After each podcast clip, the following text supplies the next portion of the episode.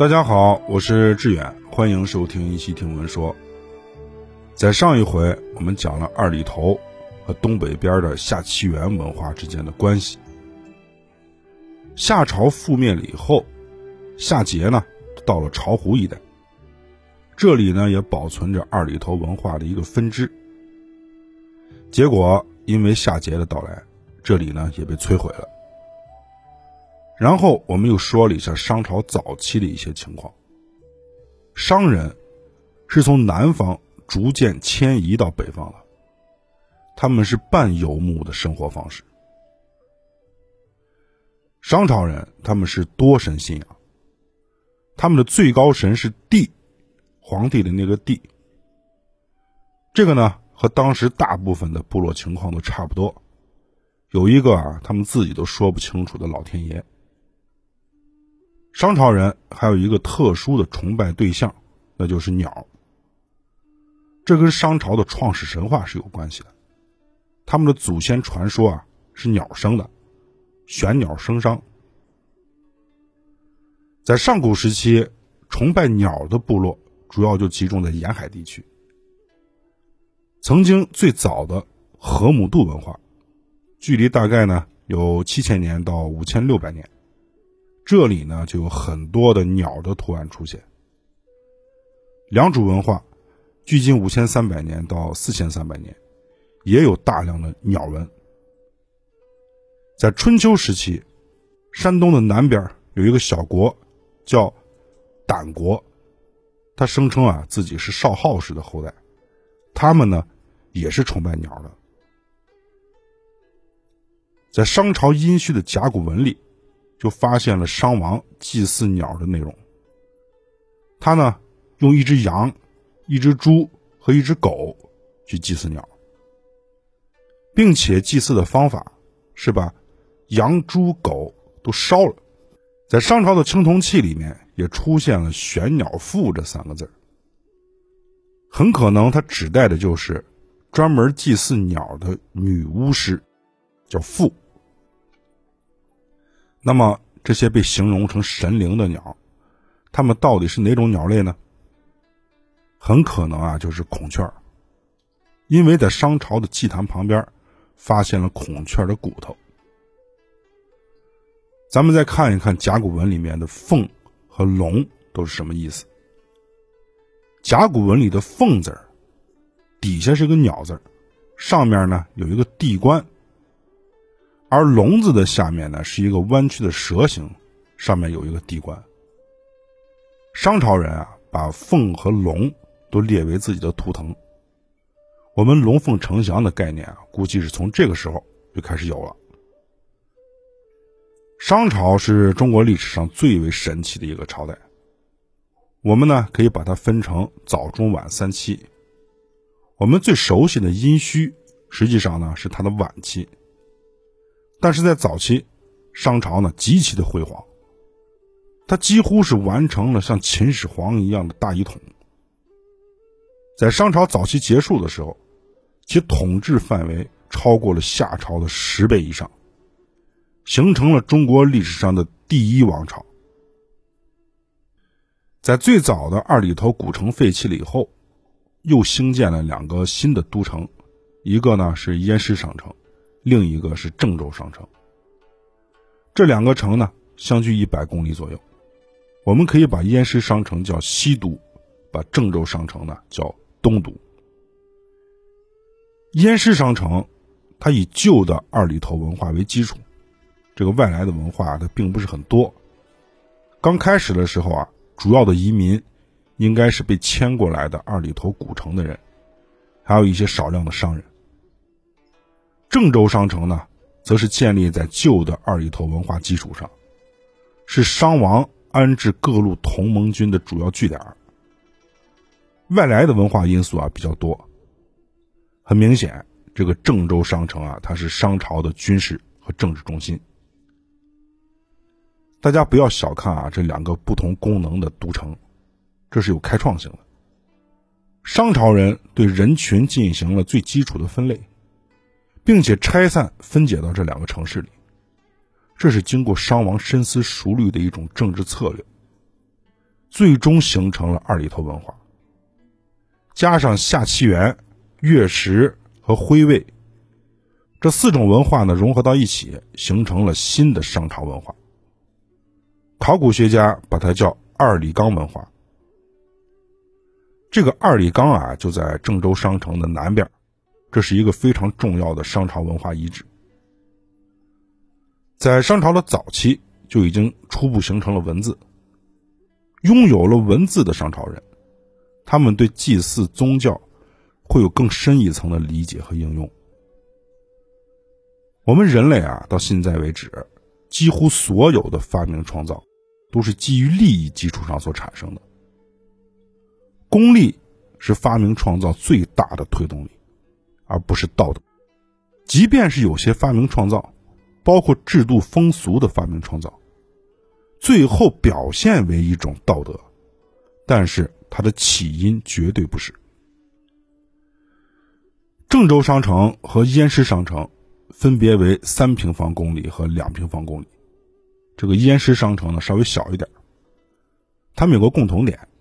就是有非常宽厚的夯土城墙，底座呢大概有十米宽。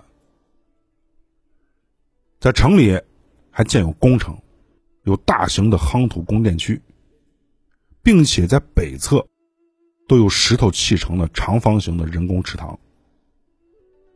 这两个都城啊和早期的夏朝是不一样的，他们多了一个功能性建筑，就是大型的仓库。由此可见。这个商朝人呢，特别重视商业和手工业。这两座城保存的情况也不一样。郑州商城这边呢，一直以来都比较重要，到现在为止啊，这个遗址被破坏的很严重。而燕师这个地方啊，它一直都是农田，到现在为止呢，还有大量的遗存。所以，我们能从燕师商城看到商朝建筑的全貌，比如。我们发现，呢商朝，他们更加注重城市排水，就是城市的基础建设。这个排水沟啊，将近有一米宽，并且耗费了大量的人力和物力。他们呢是用石头板子砌成的。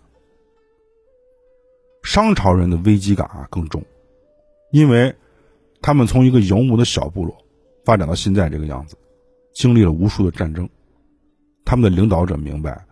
必须得加强中央集权统治，必须得把他们的主要城市建得更加的结实才行。我们再对比一下夏朝的二里头和燕师郑州，二里头所表现出的是自治部落和王权的关系比较松散，而燕师和郑州的城市规划非常的严密，内外分明。表现出的是早期的商王整合各部落的决心。郑州的手工业呢都在外城，比较重要的铸铜作坊也一样。内城全部都是和王族相关的行政区，这个阶级分化情况很严重。商朝在早期阶段呢扩张的速度很快，往南到了武汉，扩张到了长江流域。在武汉市市郊的黄陂区出现了一座商朝时候的古城，叫盘龙城。商人的思维啊，就是要占领资源，扩张的目的啊，主要也是一些资源比较丰富的地方，比如盐矿，还有铜、锡矿。像这种思维模式到现在为止都适用。比如美国人，他就在全球范围内搞石油，在郑州商城。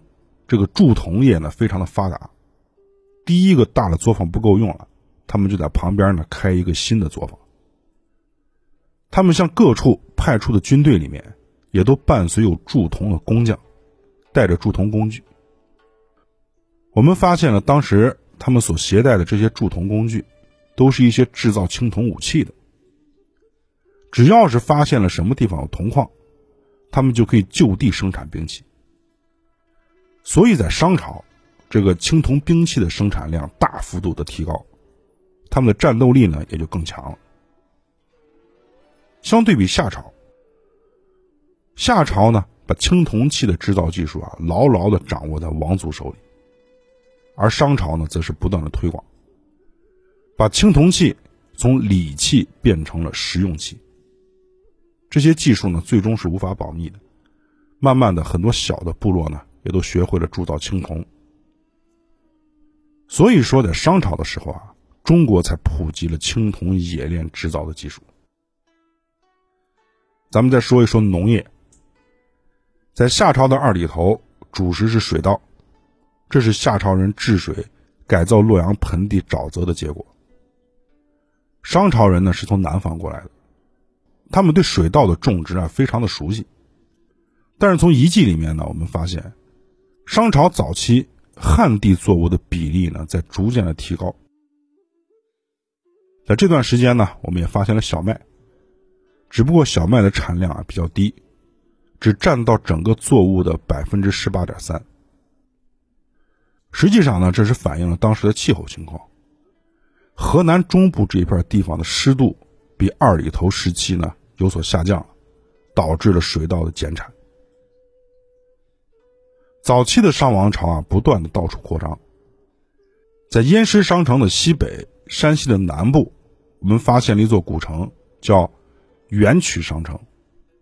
从元曲商城继续往西北走，翻过了中条山脉，就到了运城盆地。在这里呢，又出现了一座夯土的小城，叫下冯商城。晋南中条山区有零零散散的铜矿。这两个商城的建立呢，完全就是为了资源。下冯商城的面积不大，但是非常特殊的是，它建有比较密集的大型仓库，总数呢达到五十多座。在燕师商城也发现了同样的大型仓库，其建筑形式和下冯是一模一样。